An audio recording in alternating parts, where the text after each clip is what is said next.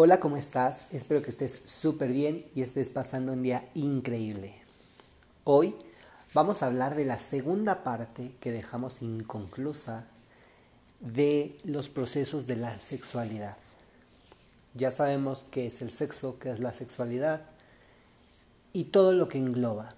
Pero ahora vamos a hablar de los procesos de una manera rápida, concisa y sobre todo que sea digerible y entendible para todos ustedes. Ok, empecemos. ¿Recuerdas que te dije que había tres esferas, que eran los procesos biológicos, los procesos socioculturales y los procesos psicológicos? Y en donde se intersectan estos tres, ahí se encuentra la sexualidad. Pues bueno, empecemos con los procesos biológicos, que tenemos que entender que son todos aquellos que intervienen en el desarrollo de la sexualidad y que tienen que ver con nuestras características um, genéticas, hormonales, anatómicas y fisiológicas, y estas son las que nos distinguen a hombres de mujeres. Estas características biológicas ocurren desde el momento de la fecundación y corresponden a lo que ya hemos dicho que es el sexo. Pero también como lo habíamos comentado, el sexo no es algo que podamos hacer, sentir o pensar, sino es lo que somos biológicamente. Esto significa que desde antes del nacimiento nuestra naturaleza es sexuada. ¿Qué nos quiere decir esto? Que desde el periodo embrionario comenzamos a desarrollar nuestras bases fisiológicas, neurológicas, em, endocrinológicas y anatómicas. Y justo cuando yo hablo de las eh, bases anatómicas, siempre hago la broma de que nosotros nos sentimos a lo mejor un Monet, un Rembrandt, em, no sé, ¿no? Pero nos llega la, la niñez y parecemos más bien un botero. y cuando estamos en la pubertad nos convertimos, pasamos de un botero a un Picasso. Pero nosotros nos sentimos como un Miguel Ángel, un, Da Vinci, algo sumamente escultural. Pero esto tiene que ver pues con nuestras bases anatómicas, que es lo que nos va a dar forma. Y además de esta forma es nuestra apariencia que es lo que nos lleva a pertenecer a cualquiera de las dos categorías sexuales, que es hombre o mujer. Eh, aquí es importante saber que desde que nacemos, el personal de salud nos dice que somos hombres o mujeres de acuerdo a nuestros caracteres eh, biológicos primarios, que son los genitales externos, y los que son fácilmente eh, reconocibles. Pero también hay otros que son los caracteres sexuales secundarios, que son, em, no sé, el cambio de voz, el desarrollo de los senos, el crecimiento y engrosamiento de vello púbico, este momento de nuestras vidas en la que nos empezamos a llenar de pelo por todos lados. Nos sale pelo en la cara, pelo en el pecho, en las piernas, en los brazos, en la axila, en la zona genital. Pero es algo em, natural. También hay procesos biológicos naturales que son propios de nuestros caracteres sexuales primarios, que puede ser en las mujeres la gestación, el parto, la lactancia. Em, y también obviamente el envejecimiento en hombres y mujeres. Pero así como hay procesos biológicos naturales, hay otros provocados, que puede ser eh, mediante el uso de medicamentos, hormonas, em, esteroides o incluso cirugías. Ya saben, la señora dice, no, no, no, es que estoy arrugada y tengo el párpado caído, a ver, ponle un hilo tensor aquí y levántame la nariz por acá y ponme bubi y ponme pompi. Todo eso tiene que ver con nuestra sexualidad porque es de aquí, de la apariencia de donde parte todo este proceso. Ahora, tenemos que saber que cuando no hay caracteres eh, sexuales primarios fácilmente reconocibles o son ambiguos, es decir, somos una persona intersexo, el personal médico tiene que hacer un debate para ver qué sexo es el que se le va a asignar. Pero se tienen que considerar muchos criterios como la función eh, sexual, la configuración de sus genitales, el potencial reproductivo y que se requiera de un mínimo de procedimientos médicos para alcanzar un bienestar psicosocial. O sea, que no tenga que someterse toda su vida a constantes cirugías para que pueda gozar plenamente de su sexualidad.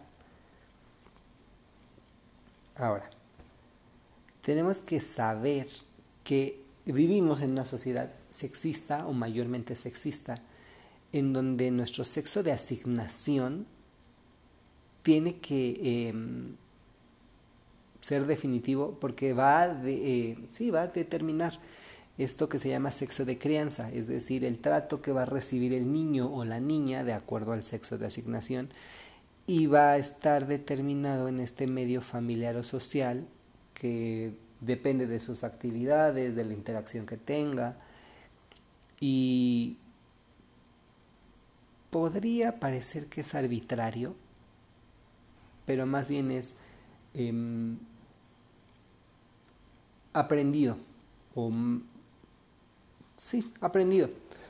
Iba a decir como que estaba ya arraigado, que era algo que estaba ya por costumbre, que era por sistema, pero creo que aprendido es la, la palabra que mejor lo describe.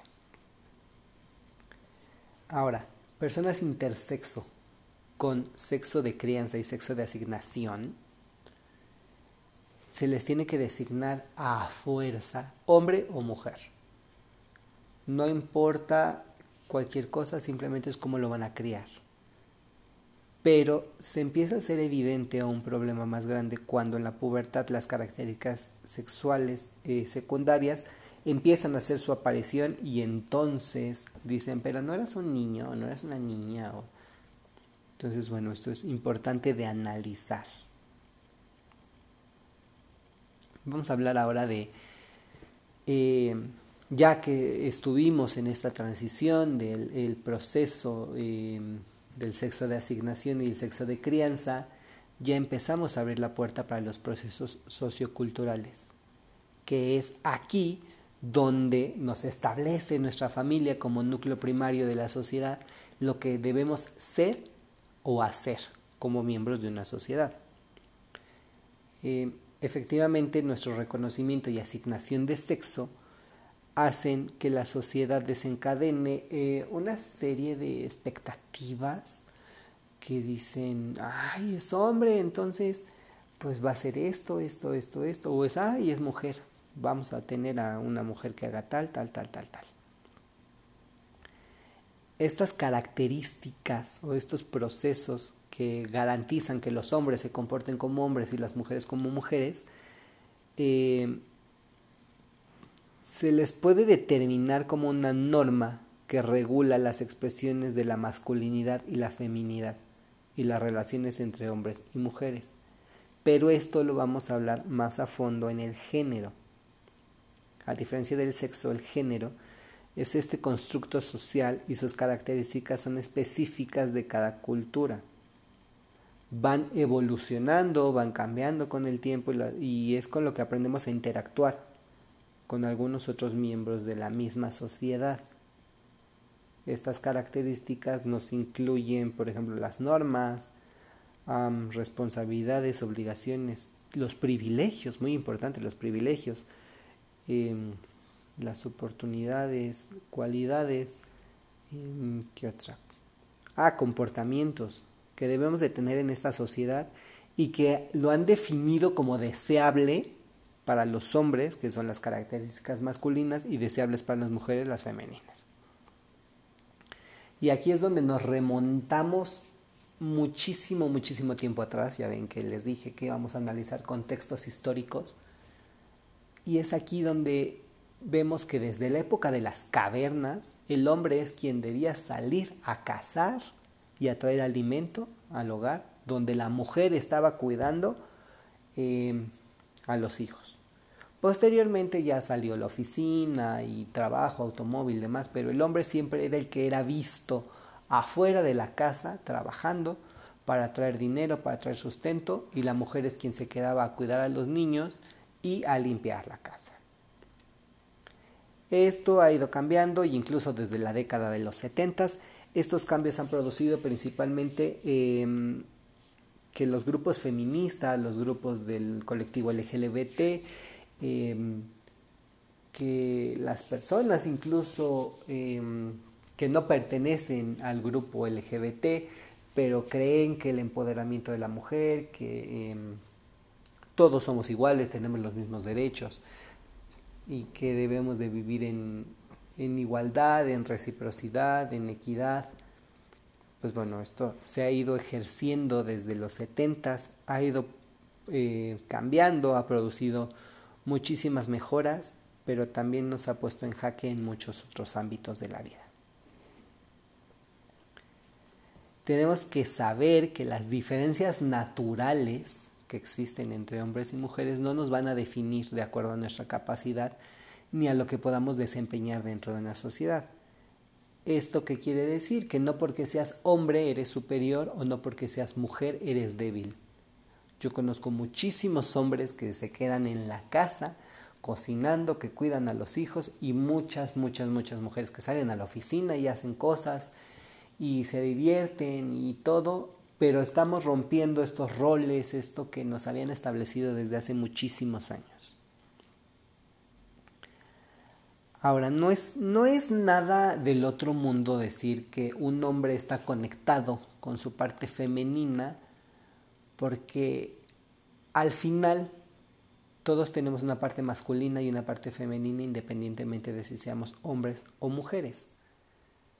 Pero eso de, ay, no, no, no, no, no llores porque los hombres no lloran, pues está ahora ya está completamente rebasado por nuestra sociedad. Hay hombres que lloran en público porque dicen, tengo sentimientos, tengo emociones, tengo que conectarme con, con mi parte eh, sensitiva, con mi parte afectiva. Y hay muchísimas mujeres que dicen, no voy a llorar en público, tengo que ser fuerte, tengo que hacer esto, yo tengo que sustentar un negocio.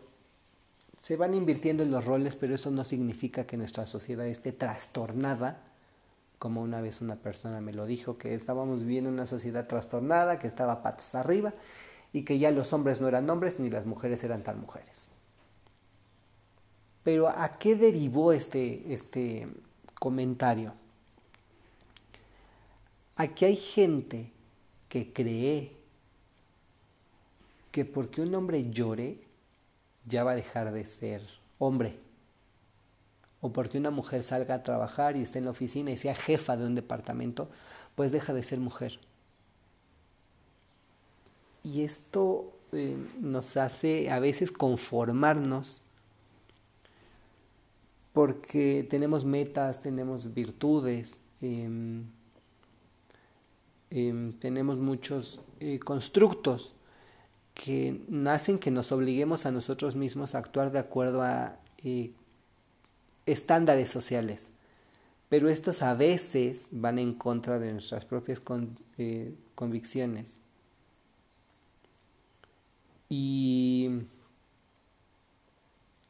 a veces no sabemos cómo interactuar, cómo hacer, pero nos conformamos, como les dije, forzadamente con las normas de género y es que este es un proceso consciente y reflexivo de decisión porque sin lugar a dudas afecta nuestro bienestar, ya sea el psicológico o el sexual, para desarrollar una sexualidad saludable. Pero es aquí donde empezamos a hablar ya en el terreno de los procesos psicológicos. Y es que como sabemos, pues el ser humano es hasta ahora el único ser vivo que es capaz de pensar y cuestionarse acerca de sí mismo. Sabemos que hay animalitos que se ven en el espejo y que dicen quién será. Después de mucho tiempo observarse se dan cuenta que son ellos mismos, pero no hacen este em, proceso de reflexión ni de cuestionamiento acerca de lo que son ni de lo que quieren lograr, simplemente actúan por instinto. Esa es la diferencia más marcada que se encuentra en este proceso que, que marca la pauta para decir quién es animal y quién es humano. ¿no? Ahora, tenemos que descifrar lo que en algún momento se dijo que era em, hombre y mujer y lo que significa para cada uno ser hombre y ser mujer, porque cada uno escribe su propia historia, cada uno sabe lo que hace, lo que pretende hacer y lo que pretende lograr, pero en este proceso de cuestionamiento personal eh, se examina críticamente nuestras cogniciones, nuestras motivaciones, emociones y comportamientos. Porque con esto nos vamos a evaluar, vamos a establecer con qué nos sentimos más cómodos y con qué nos vamos a comprometer. Empecemos a hablar de las cogniciones, que eh, abarca desde las creencias, ideas, no sé, opiniones, conocimientos, expectativas, em, valoraciones también, que vamos construyendo a lo largo de nuestra vida sobre lo que significa para nosotros ser hombre o ser mujer y todo lo que atañe a nuestro dominio sexual.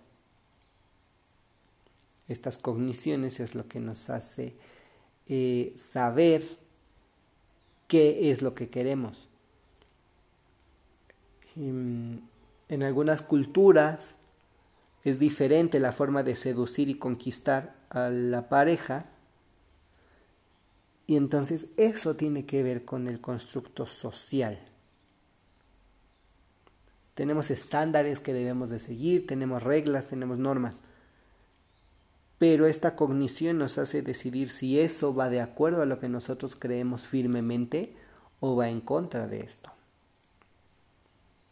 De aquí que pensemos que algo no es razonable, no es justo, no nos conviene, no es apropiado, no es deseable, no es sano. Entonces, sabemos desde muchísimo, muchísimo tiempo a discernir. Aprendimos qué es lo bueno y qué es lo malo para nosotros en base a nuestra experiencia. Hay gente, y este es un ejemplo muy burdo, que le gusta la sandía y hay otra gente a la que no le gusta la sandía pero lo sabes porque la probaste, porque no te gusta el olor, porque está basado en tu experiencia propia. En estas cogniciones entra todo esto que nos hace interactuar y actuar de acuerdo a lo que nosotros creemos que es mejor para nosotros mismos. Tenemos después las motivaciones que eh, pues nos lleva a todas las condiciones o factores que nos mueven como personas a actuar de diferente manera o de determinada forma. Y estas motivaciones nos permiten comprender por qué elegimos una cosa en lugar de la otra. Y nos explica hacia nosotros mismos por qué teniendo tantas opciones tenemos que elegir esta, ¿no? Hay muchas teorías modernas que nos dicen que la motivación se centra en examinar las necesidades que tenemos, las creencias, los valores y nuestras metas, pero en general sabemos que nos sentimos motivados a actuar cuando sabemos que determinadas acciones nos van a llevar hacia nuestra meta. Y esto nos hace referencia a que muchas veces en la adolescencia hacemos cosas que no están de acuerdo a lo que nosotros creemos o lo que está en nuestra convicción, pero por encajar en este grupo social lo hacemos. No me gusta hacer emo, pero pues lo voy a hacer, ¿no? Para entrar. Porque fulanito es mi amigo y mi amiguito se hizo emo, pues yo también. Que me gustan las flores, pero a mí me caen muy mal las flores, pero bueno, ya, me voy a aguantar. Pero esto tiene que ver con la seguridad, con la aceptación en nuestra autonomía, la autovalorización y la autorrealización que tenemos. Disculpen el error. Y bueno, estas necesidades son experimentadas desde que somos muy, muy, muy chiquitos y van cambiando. Tenemos diferentes necesidades que eh, Abraham Maslow las em, enlistó como las fisiológicas y como psicológicas, que rápidamente vamos a ver cuáles son. Hambre, sed, abrigo, sueño. em, deseo sexual, como fisiológicas y que su satisfacción tiene que ver con nuestro pleno desarrollo y con nuestra supervivencia y las necesidades psicológicas que es la curiosidad, la aceptación, el apoyo, seguridad, afecto, autonomía, autovaloración, reconocimiento, em, manipulación y contacto. Pero tiene que ver con todo esto que nosotros tenemos que sentirnos em, pertenecientes a un grupo. Ahora, tenemos las emociones, que son las reacciones que tenemos de manera instantánea a determinados eventos. Las emociones básicas, que pueden ser, no sé, miedo, alegría, enojo, tristeza, amor incluso. Y hay otras que son secundarias o complejas, que puede ser vergüenza, entusiasmo, orgullo, eh, admiración. Pero todo esto va de la mano, o sea, las emociones van de la mano con un proceso cognitivo y con un evento interno o externo que nos hace experimentar cualquier cosa. Por eso es que decimos, es que estoy tan enojado que me provoca matarlo, ¿no? O me gusta tanto que me lo quiero comer a besos, o pues cualquier cosa, ¿no? Pero es lo que nos va impulsando a hacer determinadas cosas, lo que nos dice si estamos satisfechos, si nos sentimos em, aprobados o pertenecientes en algún grupo social y hace referencia a las expresiones o manifestaciones de los individuos que pueden ser o no observables porque las emociones pueden manifestarse hacia el exterior, pero sobre todo, y como es de suponerse, ocurren en nuestro interior. Dentro del terreno sexual tenemos que eh, hay relaciones románticas y que los abrazos, los besos, las caricias, eh, estimulación de genitales, incluso coito, eh, tienen como finalidad producirnos gratificación del deseo sexual y justo es en este sentido en donde nos producen sensaciones agradables o emociones de satisfacción, alegría. O sea, a pronto nos producen placer. Y por último, tenemos ya eh, todo lo que, em, lo que en algún momento supimos o aprendimos puede ser bien o mal, pero son los comportamientos que dan cuenta de que nuestra sexualidad y lo que realizamos como hombres y mujeres va en cumplimiento de nuestras funciones y tareas que socialmente eh, se consideran apropiadas para cada eh, sexo. De aquí tenemos el rol de género y tenemos nuestras necesidades psicológicas básicas, que puede ser eh, la de ser aceptados y reconocidos desde muy pequeños. Por eso los niños van con los papás o con los adultos y les dicen, mira, ya aprendí a caminar, ya aprendí a gatear, mira, tomé esta hojita, tomé este insecto. ¿Por qué? Porque desde pequeños tenemos que sentirnos realizados, tenemos que sentirnos satisfechos y promover esta eh, satisfacción, esta inclusión, esta pertenencia dentro de un grupo. Cuando sentimos esta desaprobación, cambiamos periódicamente lo que em, queremos pero esto no significa que seamos incapaces de reflexionar sobre nuestro comportamiento. Es solo que desarrollamos la noción de que somos personas buenas, dignas y valiosas y podemos con esto lograr una mejor em, autodeterminación, digámoslo así. Porque hay muchas veces que actuamos como títeres, como marionetas y nos dejamos llevar por todas las circunstancias y es en algún momento en el que somos adultos cuando decimos, hasta aquí. Esta es mi convicción firme, esto es lo que yo voy a hacer, esto es lo que yo quiero, y de aquí en adelante que el mundo ruede. Pero tenemos que saber que esto es en consideración y aprecio de quienes nos rodean, no nos podemos dejar llevar por la corriente porque no todos somos iguales.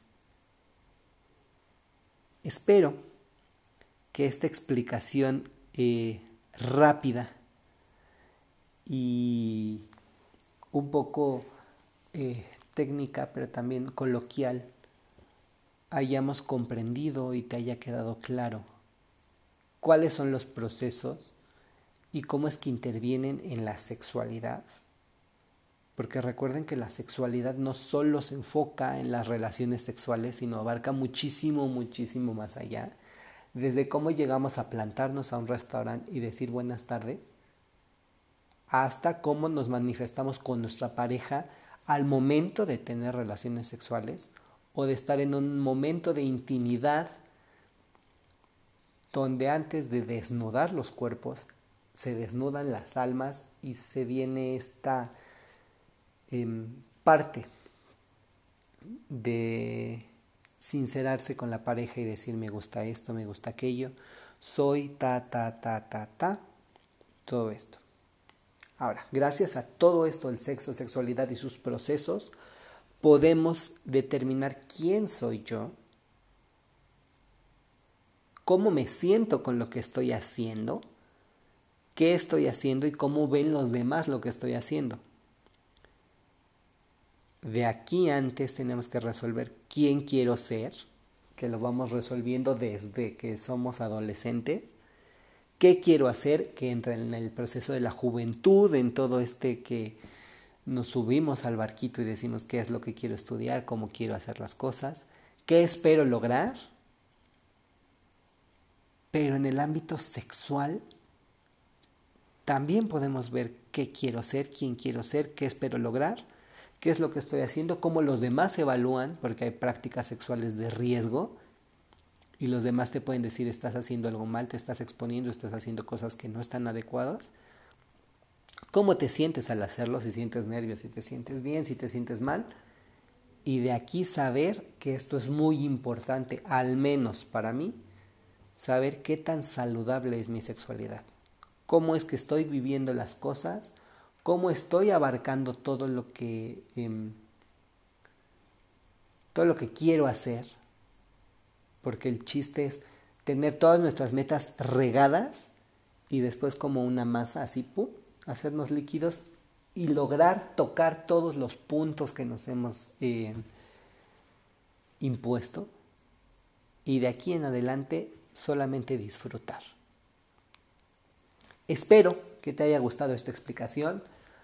Recuerda que esto es apenas el comienzo, son las bases. Después nos vamos a ir ya con unos temas interesantísimos de una forma más ligera, menos teóricos, porque ya son simplemente deducciones que vamos a hacer de cosas que ya sabíamos y que estamos aprendiendo en este momento.